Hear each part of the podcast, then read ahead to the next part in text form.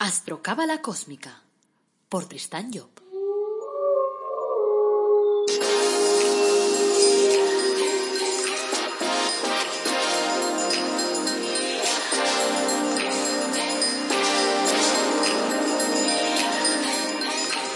Astrocábala Cósmica, episodio 11. Te brindo una calurosa bienvenida a Astrocábala Cósmica el programa en el que te hablamos de astrología cabalística y de cábala de forma amena, directa y clara. Enseñamos la astrocábala comprensible, la de andar por casa, la de aplicar cada día. Y este podcast te beneficiará en el sentido de ayudarte a conocerte mejor. A ti y a los de tu entorno.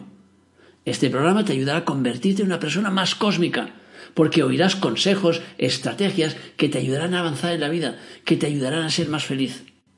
Gracias por pasar este ratito conmigo y ahora ya saltemos a tu dosis de la cósmica. ¡Vamos!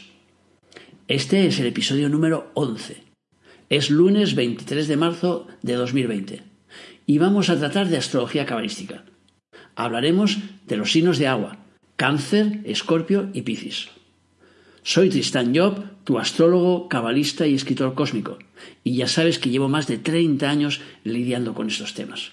O sea que vamos al ataque. Pero antes de arrancar, antes de empezar con el tema de hoy, quiero recordarte que en la web del Árbol Dorado Academy ofrecemos cursos gratuitos y productos para el crecimiento personal, relacionados con la cábala, con la autoestima, con la prosperidad, con la felicidad, con los ángeles personalizados, con el árbol de la vida personalizado. O sea que te dejo el enlace en las notas del programa y también aprovecho para pedirte que cuentes historias, anécdotas, que me cuentes cosas relacionadas con la astrología o con la cábala, o también pueden ser historias bonitas, positivas, que animen a la audiencia. Y yo las leeré al principio de cada programa. Y luego, si me planteas también tus dudas, tus preguntas, entonces esas las trataremos al final de cada episodio. Ahora voy a formularte una pregunta cósmica. ¿Estás aplicando ya lo que has escuchado en los episodios anteriores? No me digas que no, porque me frustro. No me digas que no tienes nadie a tu alrededor de los signos de Aries, de Leo y de Sagitario, que fueron los que tratamos. Se trata que empieces a comprenderlos y a aceptarlos como son. Para eso es para lo que sirve la astrología cabalística. O sea, es algo práctico que tienes que usar en tu vida diaria. Bueno, empecemos con un pequeño cuento que se titula La prisión del odio. Nos dice que eran dos hombres que habían compartido prisión durante largo tiempo y que habían recibido malos tratos, humillaciones, los pobres. Una vez libres, volvieron a verse unos años después. Y uno le pregunta al otro, dice, ¿alguna vez te acuerdas de los carceleros? Dice, no, gracias a Dios lo olvidé todo, contestó. ¿Y tú?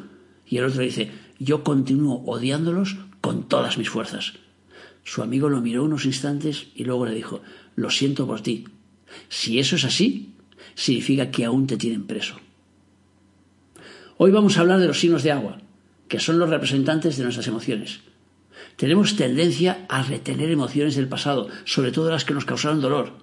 Pero como hemos visto en el cuento, no debemos retener lo malo del pasado, porque acaba pasándonos factura, acaba apresándonos y ralentizando nuestro avance y nuestra evolución. Así que todo hacia adelante y dejando el pasado en su sitio, que es el pasado. Bueno, en el capítulo 5 hemos hablado de los elementos en su conjunto y en el 8 hemos tratado del elemento fuego los signos de Aries, Leo y Sagitario. Hoy abordaremos en profundidad el segundo de los elementos, el agua, y los tres signos que le corresponden, que son los de Cáncer, Escorpio y Piscis. El agua, como sabéis, es el segundo de los elementos que apareció en la formación de nuestro universo y representa al mismo tiempo la segunda fase de cualquier proyecto, de cualquier acción, de cualquier desarrollo que llevemos a cabo. Imaginemos que nuestro recorrido funciona como una autopista de cuatro tramos. En el primero lanzamos una misión hacia adelante, una iniciativa, algo que queremos desarrollar. Y recorremos el primer tramo que podríamos decir que es el de fuego. Ponemos toda la leña en el asador para conseguir nuestro objetivo. Empujamos y le ponemos mucho entusiasmo, que es lo que nos transmite el elemento fuego. Entonces llegamos al primer peaje, el del agua, el de las emociones. Y forzosamente deberemos reducir las expectativas de ese proyecto y el precio a pagar en ese peaje sea el de incorporar emociones al proyecto. Hacerlo deseable y a veces incluso puede que los cambios sean tan numerosos que la idea inicial quede difuminada, que nuestro proyecto cambie totalmente. El tránsito por el elemento agua modificará nuestra visión del mundo y hará que lo analicemos todo bajo el filtro de las emociones. ¿Te gusta? ¿Te apetece? ¿Es bonito? ¿Es amoroso? ¿Es romántico? ¿Es admirado? Luego seguiremos el recorrido, pero eso lo dejamos para el siguiente episodio de Astrología Cabalística. Ahora lo que nos toca es analizar los signos de agua. Aprovecho para recordar de nuevo que todos tenemos una parte de agua en nuestra carta astral. Así que debe interesarte este episodio aunque tú no hayas nacido bajo un signo de agua. Porque si analizamos tus casas, pues veremos que como todo el mundo tienes tres casas en signos de agua. Pero ese es un tema, el de las casas, que dejaremos para más adelante. Ahora lo que nos toca es empezar a hablar del signo de cáncer. Cáncer es el signo, podríamos decir, de las emociones limpias. Es la plaza fuerte de la religiosidad. Si la persona, claro, sabe moldear y pulir sus emociones. Por eso, normalmente se le relaciona también al signo de cáncer con la fe. Decimos que es el signo de la fe. La persona cáncer es casi segura una de las que menos posibilidad tiene de aburrirse. Porque cuando el mundo exterior no responde bien a sus expectativas, se mete en su baticueva. Le sale muy bien eso de refugiarse en su caparazón y de crear con su imaginación un verdadero mundo paralelo. Seguro que si conocéis algún cáncer lo habréis visto de vez en cuando irse a su cueva.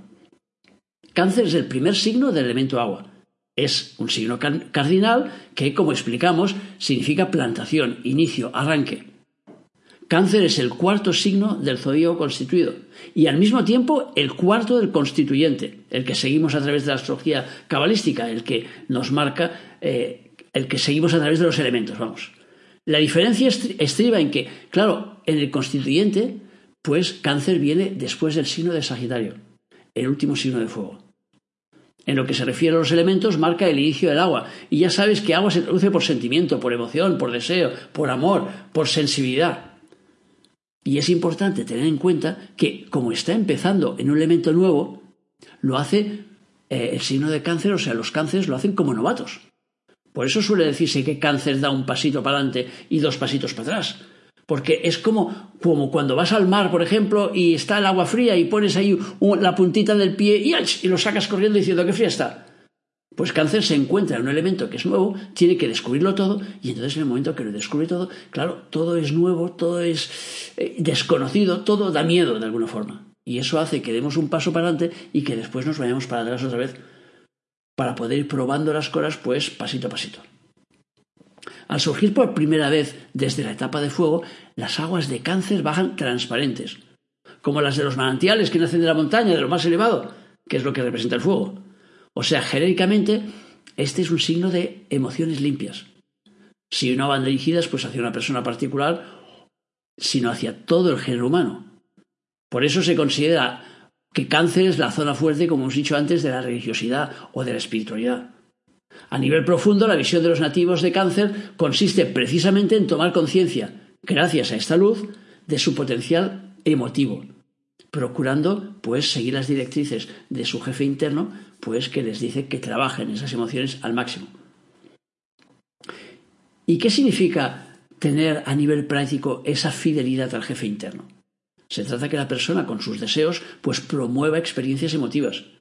En el ciclo de agua, claro, hay que dar prioridad a la cuestión emotiva, trabajando, moldeando, puliendo los sentimientos. Y hay que hacerlo con arte, con dedicación, con ganas. Eso no implica que cáncer pues eh, quiera cumplir con otros programas y pueda trabajar también con otras tareas de tipo intelectual, ¿no? Una cosa no quita la otra. Sino que siempre, de alguna forma, tiene que tener presente su mundo emotivo. O sea que tiene que darle su plato de lentejas, por decirlo de alguna manera.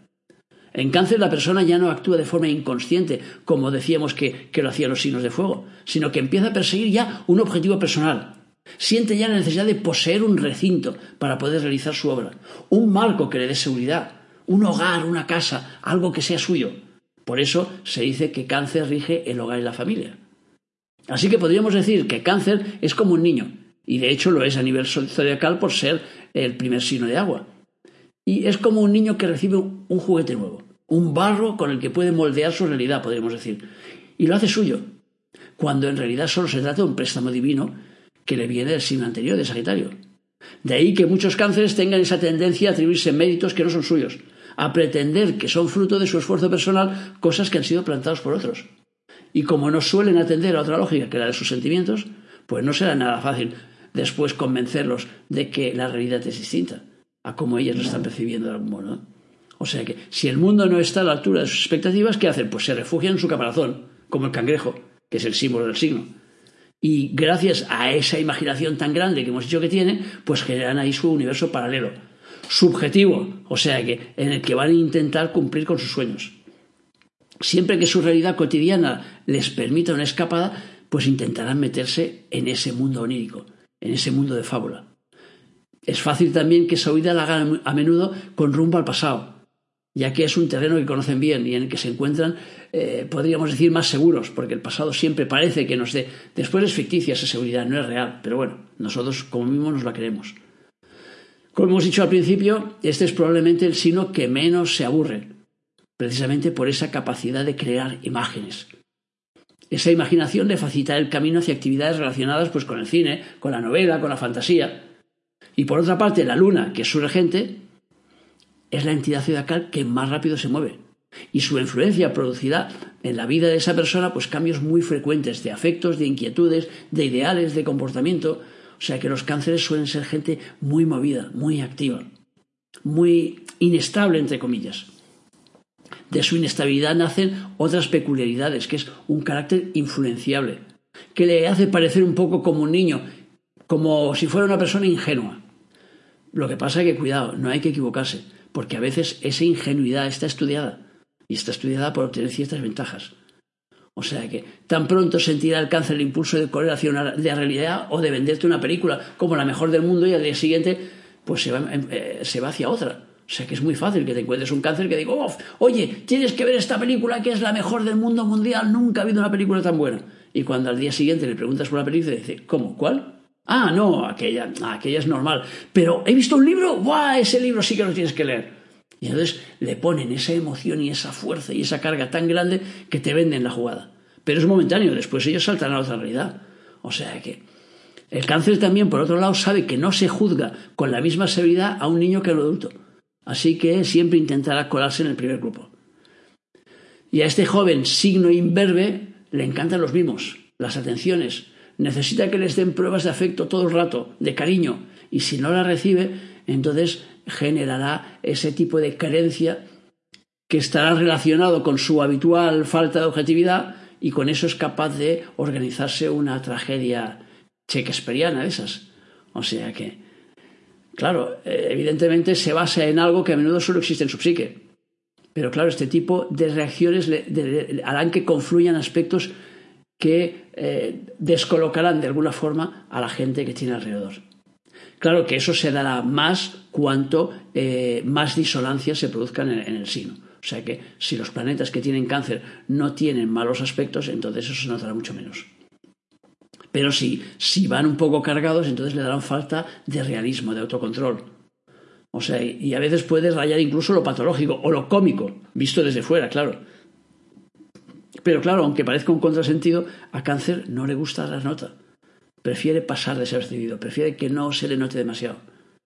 Debido a la influencia que hemos dicho antes que tiene de la luna, que es su regente, es un signo que se relaciona con la mujer, con la madre, con la fecundidad. De ahí también el complejo material, material digo yo, maternal que se le ha atribuido siempre a los cánceres. Y claro, con aspectos disonantes puede llegar a ser un poco pesadilla para los que tenga alrededor. O sea que es así como una gallina clueca de esas que quiere tener siempre a sus polluelos debajo del ala. Y a veces a los, polluelos de los vecinos también. O sea que, aunque no caiga en los extremos, siempre eh, cáncer tendrá una tendencia a cuidar del bienestar físico de los suyos. Le encanta reunirlos alrededor de una mesa y mimará especialmente su estómago, que es un órgano regido por el signo precisamente y que ha dado pues grandes expertos en, en cocina, que tenemos el signo de cáncer. A este nivel, pues encontraremos al cáncer más común, cuya principal preocupación, podríamos decir, consiste en que su estómago esté lleno y su despensa también, y la de su familia, claro. Y entonces su identificación con la madre, y no solo con la madre física, sino con la función maternal y con la madre tierra, la materia, puede llevarle a no ambicionar pues nada más que la satisfacción de los instintos primarios, podríamos decir de alguna manera. En el extremo evolutivo opuesto podríamos encontrar al experto en combinar sabiamente los ingredientes de la cocina divina, es decir, el alquimista. Generalmente cáncer tendrá tendencia a buscar como pareja a una persona que le aporte la seguridad, el realismo, la fuerza y la estabilidad de las que carece. Alguien que sepa, por un lado, encauzar y canalizar sus aguas internas y, por otro, también ocuparse de financiar sus sueños, de solucionar sus problemas materiales. Por eso el signo complementario de cáncer es el, signo del serio Capricornio. En resumen, vamos, podríamos decir, o podríamos apuntar como principales claves del signo la fantasía, la aptitud y el gusto por la, por la poesía, por ejemplo, por los temas eh, sensibles. Sí, sensibles, por los temas sensibles, por todo lo que tenga que ver con la expresividad, por la ensoñación, la imaginación, la posesividad con respecto a la familia y también la inseguridad y la, inestabilidad en ciertos casos. Hasta aquí el signo de cáncer. Vamos a atacar el siguiente. Escorpio. Escorpio es el signo de la autoestima, del amor hacia sí mismo, de las aguas profundas de las emociones. El escorpio tiene una vida interna muy rica y a veces tiene tendencia a encerrarse en esa mazmorra particular para poder vivirla. Es el octavo signo del zodíaco constituido y el quinto del constituyente. El signo de Escorpio es probablemente, podríamos decir, quizá el más controvertido o uno de los más controvertidos de, del zodíaco. Y en todo caso, también uno de los más misteriosos, seguro. Quizás porque toca dos arquetipos muy importantes que muchas veces han sido tabú, en los que podríamos llamar Eros y Tanatos, el amor y la muerte. ¡Chan, chan, chan, chan! Así le pongo un poco de melodrama al asunto. Así que dependerá de la utilización que haga de, la fuerza escorpiñada, pero puede conducir o bien a la generación, a la creación de formas inéditas, diríamos, de nuevas realidades, o bien a la muerte, es decir, a la liquidación de una forma de vida que le lleve a la regeneración, a cambio. Cuando hablamos de muerte no estamos hablando de muerte física, sino estamos hablando de muerte de tendencias. Escorpio es el segundo signo del elemento agua. Es un signo fijo, de interiorización, de digestión interna, de enraizamiento. Y es bueno recordar que ante los signos fijos no cabe pedirles respuestas rápidas. O sea, eso ya lo hemos explicado también en otros, en otros capítulos, en otros episodios, porque necesitan su tiempo de digestión. O sea, que a los signos fijos siempre hay que darles un tiempo para, para que digieran las cosas.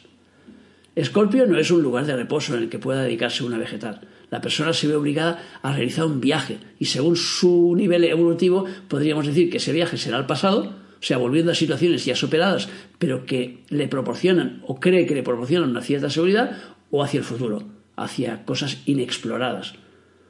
O sea, que eso dependerá del nivel evolutivo en que se encuentren. En sentido, puede llegar a experimentar, pues, por ejemplo, un gran interés por la, mística, por la mística, por la metafísica, si se orienta, claro, hacia adelante. Al estudiar cáncer, que era el primer signo de agua, vimos que era el punto de penetración de las fuerzas emotivas. En Escorpio, que es el segundo signo de agua, esas fuerzas penetran en nuestra naturaleza interna y nos inundan, podríamos decir, convirtiéndonos, no sé, algo, algo así como un pozo de amor. En Cáncer plantamos la semilla de amor y en Escorpio arraiga en nosotros. Y por lo tanto da lugar a lo que llamaríamos el amor de sí mismo. O sea que los escorpios son personas que generalmente se idolatran, que tienden a vivir en constante luna de miel consigo mismos. Y así es como debe ser, ya que todo empieza por uno mismo. Y en el tema del amor las cosas no son distintas. O sea que, no sé, deberíamos amarnos como condición indispensable para luego amar a los demás. Porque si no, si no aprendemos a amarnos nosotros es muy difícil que después ese amor lo podamos exportar. Y este es un punto muy importante a retener, porque tanto por los escorpios como por los demás, porque la gente suele tacharlos de egoístas. Y lo son con todas las de la ley. Lo que sucede es que la sociedad no entiende la diferencia entre personas. Y cree, como el ladrón, que todos son de su misma condición. Y ya acabando, os digo otro, otro dicho. No hay nada más injusto que tratar a todo el mundo por igual. O sea que tenemos 12 signos que nos marcan 12 tipologías. No podemos encerrarnos en etiquetas diciendo, no, es que escorpio es, es, egoísta. Claro que es egoísta, porque tiene que quererse primero para poder querer a los demás. Y ese es su objetivo de vida. O sea que es la base de su trabajo. Por lo tanto, no podemos cargar contra una persona que esté haciendo bien su trabajo. No tiene sentido. Lo que pasa es que lo comparamos en la sociedad y como las comparaciones siempre son odiosas, pues entonces salen perdiendo. El amor propio de Escorpio les lleva a una alta valoración de sí mismos y a menudo les permite no caer en bajezas que les harían desmerecer a sus propios ojos. O sea, y así caminan generalmente con la frente muy alta, como se decía antes, y su conducta tiende a ser honrada o al menos debería serlo, claro. Luego dependerá de lo puro que sea la persona en función de, o sea, de, lo puro que sean los, los, los eh, la persona en relación con su signo, vamos. O sea que si, está trabajando ese signo de una forma eh, completa, entonces tendrá esas claves. Pero claro, nadie, nadie es puro de un signo nada más, entonces siempre acabamos teniendo, teniendo mezclas. Entonces, claro, estamos hablando ahora de los escorpios que expresan las cualidades positivas del signo. Pero claro, también los habrá evidentemente que expresen las negativas. O sea, eh, entonces como resultado suele ser el amor, eh, que el amor por, por, ti mismo, digamos, es tan alto que por bien que te traten los demás siempre piensas que te consideran por debajo de tus merecimientos. Y entonces, claro, vas por el mundo entonces con la sensibilidad herida vendiendo la idea de que nadie te comprende. Lo cual no deja de ser cierto, claro, porque una parte importante de tu vida está sucediendo por dentro, en la profundidad de tus emociones. Marte es el planeta regente de Escorpio y le dará un deseo innato de lucha, una apetencia natural por el combate. ¡Vamos! ¡A por ellos! Para Escorpio cualquier acto, hasta el más insignificante, es un reto, una apuesta que hace consigo mismo y, la que no, y no tiene que ser el perdedor, porque si no, chungo. O sea que porque su miedo al ridículo por un lado y, después el amor propio por otro le harán que necesite ganar, que necesite vencer. Escorpio además es uno de los signos más fuertes del zodíaco y se crece ante la dificultad, en las situaciones tensas, en las situaciones dramáticas. O sea que, en parte por su disposición innata que tiene a afrontar riesgos y en parte porque esas situaciones pues, le, le dan la posibilidad de mostrar su valía, su coraje, su tesón. Pero también al mismo tiempo es un juez riguroso y severo, incluso a veces hasta despiadado. Primero consigo mismo y después con los demás. Y claro, le cuesta estar satisfecho de sus logros porque aunque sean muy grandes, siempre tendrá tendencia a buscar el siguiente, la siguiente lucha, el siguiente logro, el siguiente éxito. Y por tanto hay que ir a por la siguiente. Y eso le quita como, entre comillas, merecimiento a aquello que hemos hecho antes. Escorpio suele ser muy exigente y duro con sus subalternos, porque es perfeccionista y le gusta que los demás lo sean también. O sea que podríamos decir que la vida de los escorpios suele ser como una función sin entreactos, una acción continuada, un suspense, como en las películas de Sir Hitchcock. O sea que difícilmente se toma el escorpio un descanso. Y cuando se lo toma es solo aparente, solo por fuera, porque por dentro sigue bulliendo. ¡Buah! Siempre lleva puesto además, podríamos decir, el, universo, el, uniforme de trabajo.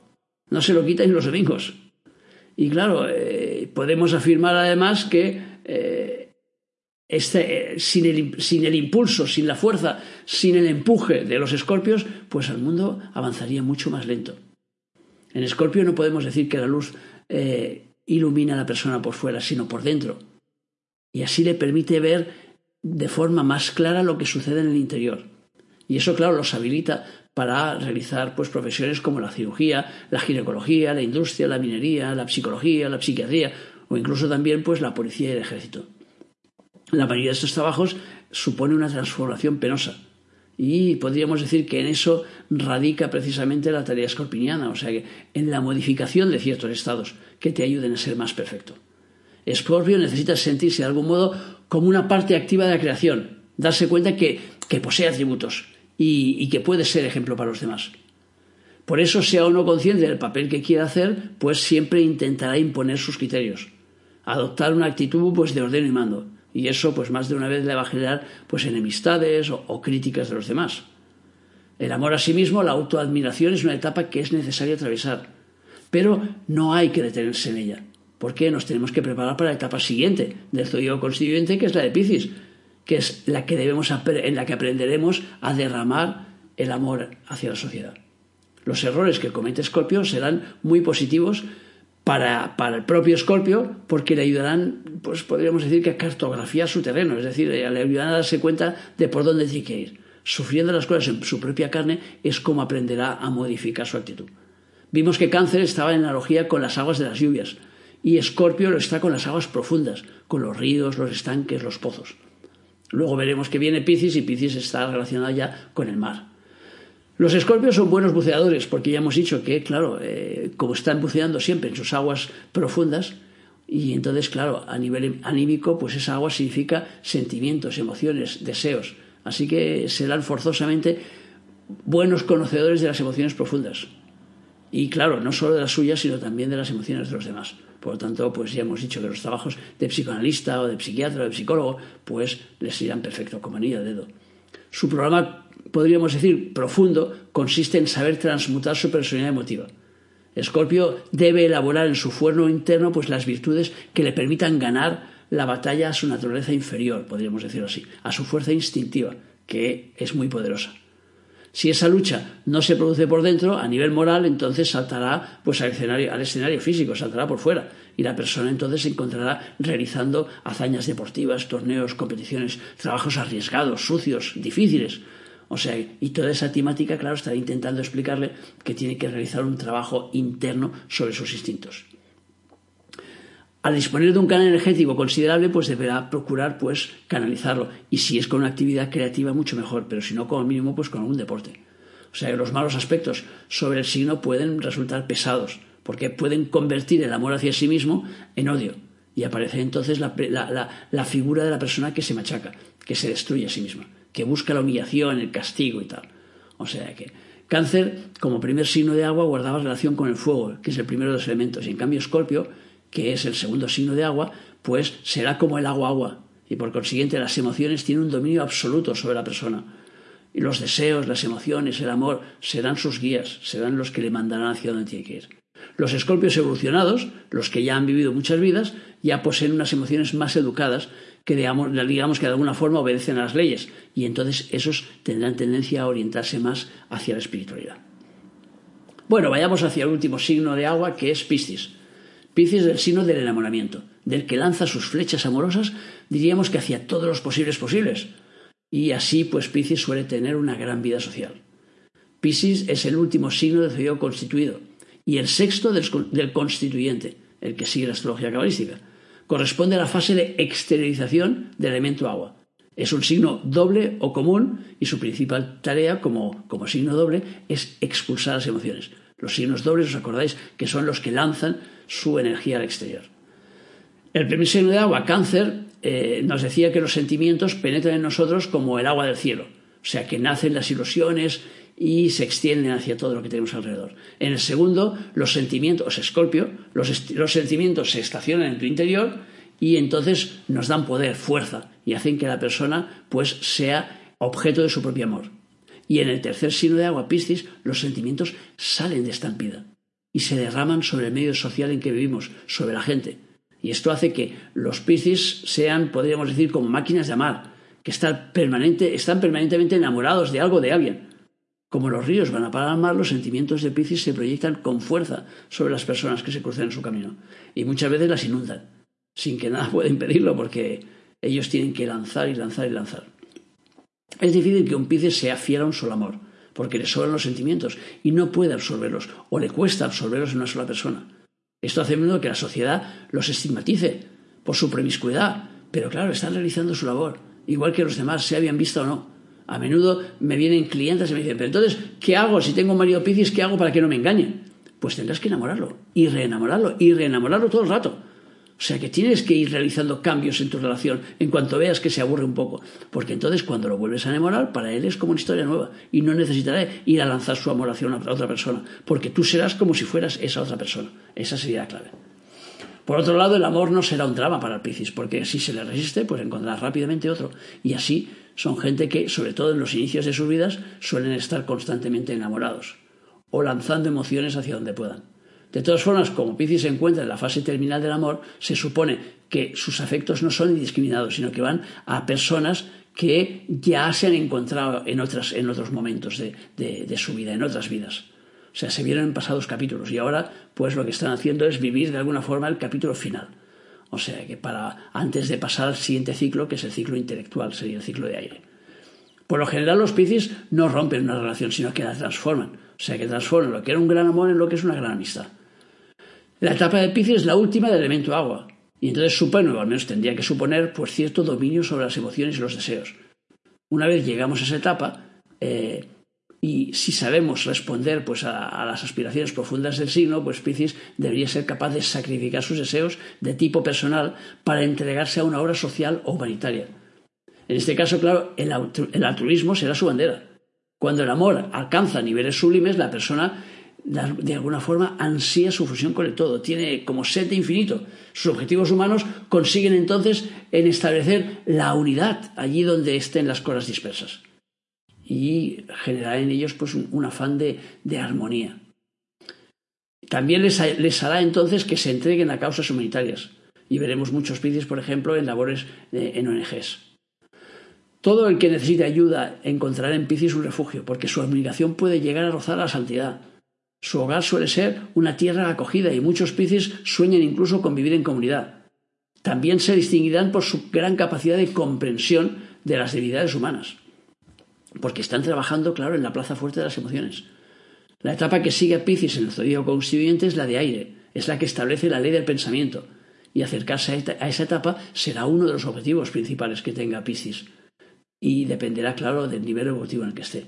Para pasar del mundo del deseo al mundo del pensamiento deberá producirse una elevación. De la unión del pensamiento con el deseo nace lo que llamaríamos inspiración, el presentimiento o la visión del porvenir. Cabalé, por ejemplo, mi padre, pertenecía al signo de Piscis y tenía cinco planetas en este signo.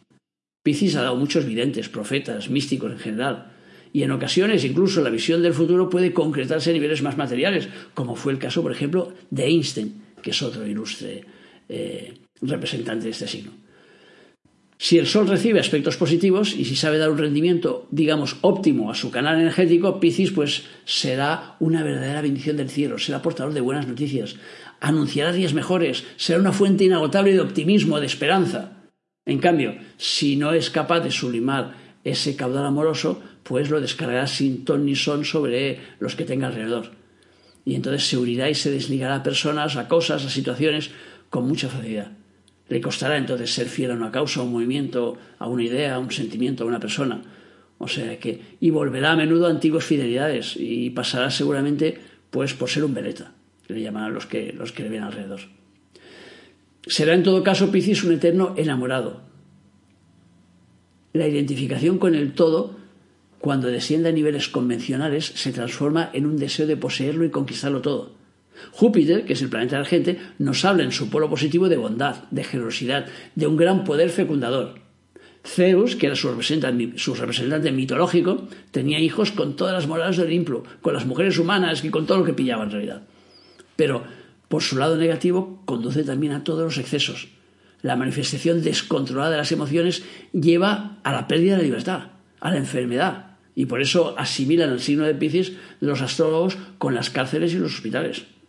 Cuando los planetas en Piscis están mal aspectados, los amores son difíciles, tumultuosos, plagados de dramatismo, y ello indica que en la etapa anterior, en la de en la de Escorpio, pues se plantaron cosas chungas, entonces ahora uno es víctima porque antes fue verdugo. Las disonancias actúan igualmente sobre los deseos, llevando a Piscis a desear lo prohibido, creándose, claro, así numerosos enemigos que pueden hacerle que acabe con sus huesos en la cárcel. Pero como el signo que rige precisamente Piscis es el signo de las cárceles, pues entonces allí será como una especie de rey. O sea que se ganará seguro el respeto de los demás reclusos. Si los aspectos negativos vienen de Júpiter o Venus, pues puede darse, por ejemplo, excesos culinarios o sexuales. O sea que eh, si la persona no dispone de medios para la satisfacción de sus deseos, puede recurrir pues a la delincuencia para obtenerlos. Si los malos aspectos vienen de Marte, de Saturno o Plutón, podría llegar a ser más heavy y a cometer crímenes pues solo para poder cubrir sus ansias de posesión. Su experiencia fundamental consiste en desprenderse de los amores, en dejar de lado los deseos, las emociones, para poder pasar a la fase mental sin que sus deseos estén tan involucrados, o sea, permitiendo que la mente pues sea la que domine. Si el Piscis ha aprendido la lección, será muy afectuoso al principio de su vida, pero ya no lo será tanto al final. Sin embargo, en este signo, claro, se producen muchos, atascos, podríamos decir, porque el ser humano, en, su estado evolutivo actual, pues se identifica con sus emociones, con sus deseos, y hay muchos piscis que se complacen pues en recordar comilonas de hace 20 años, o aventuras eróticas con, eh, yo qué sé, con amantes que ya tienen los pelos blancos, los cabellos blancos, vamos, negándose a pasar, digamos, al ciclo intelectual y buscando placeres que ya no son. Bueno, en cualquier caso, nacer con el sol en Piscis implica que la voluntad ha decidido experimentar lo que ocurre cuando las emociones son las que controlan, las que dominan, y cuando constituyen el criterio que impera para resolver los problemas de la vida. Este nativo será extremadamente sensible, influenciable, susceptible, imprevisible, inestable, abnegado, desinteresado en lo positivo. Y puede ser también cruel, violento o colérico o acaparador pues, de las emociones ajenas y tal si eh, resulta que tiene malos aspectos. Las emociones son sin duda las grandes protagonistas en este momento evolutivo en el que estamos viviendo y tenemos que prestarles la importancia que se merecen. Bueno, hasta aquí el programa de hoy lunes, o sea que gracias como siempre por seguirme, por valorarme en las redes sociales, por apuntarte en mis cursos y darme tu feedback. Y en las notas de este podcast, pues eh, pongo el email para que me puedas pues, colocar tus dudas. Ahora recuerda que el próximo martes, en el podcast de Cábala Práctica, pues hablaremos de Hoshma, la suerte al alcance de la mano, y veremos cómo activar la buena fortuna en tu vida. Así que no te lo pierdas. Quiero darte las gracias finalmente por tus valoraciones en, iTunes, eh, por tus me gustas, por tus comentarios en el Facebook, en Instagram y en las demás redes sociales. O sea que si te gusta este episodio, pues estaré agradecido que lo compartas en todas partes, donde puedas, porque eso ayudará a que llegue más gente y a que pueda ayudar a más gente. Finalmente, pues como siempre, te deseo que tengas un día feliz y sobre todo que te acuerdes de nuestro lema. Apasionate, vive, cambia.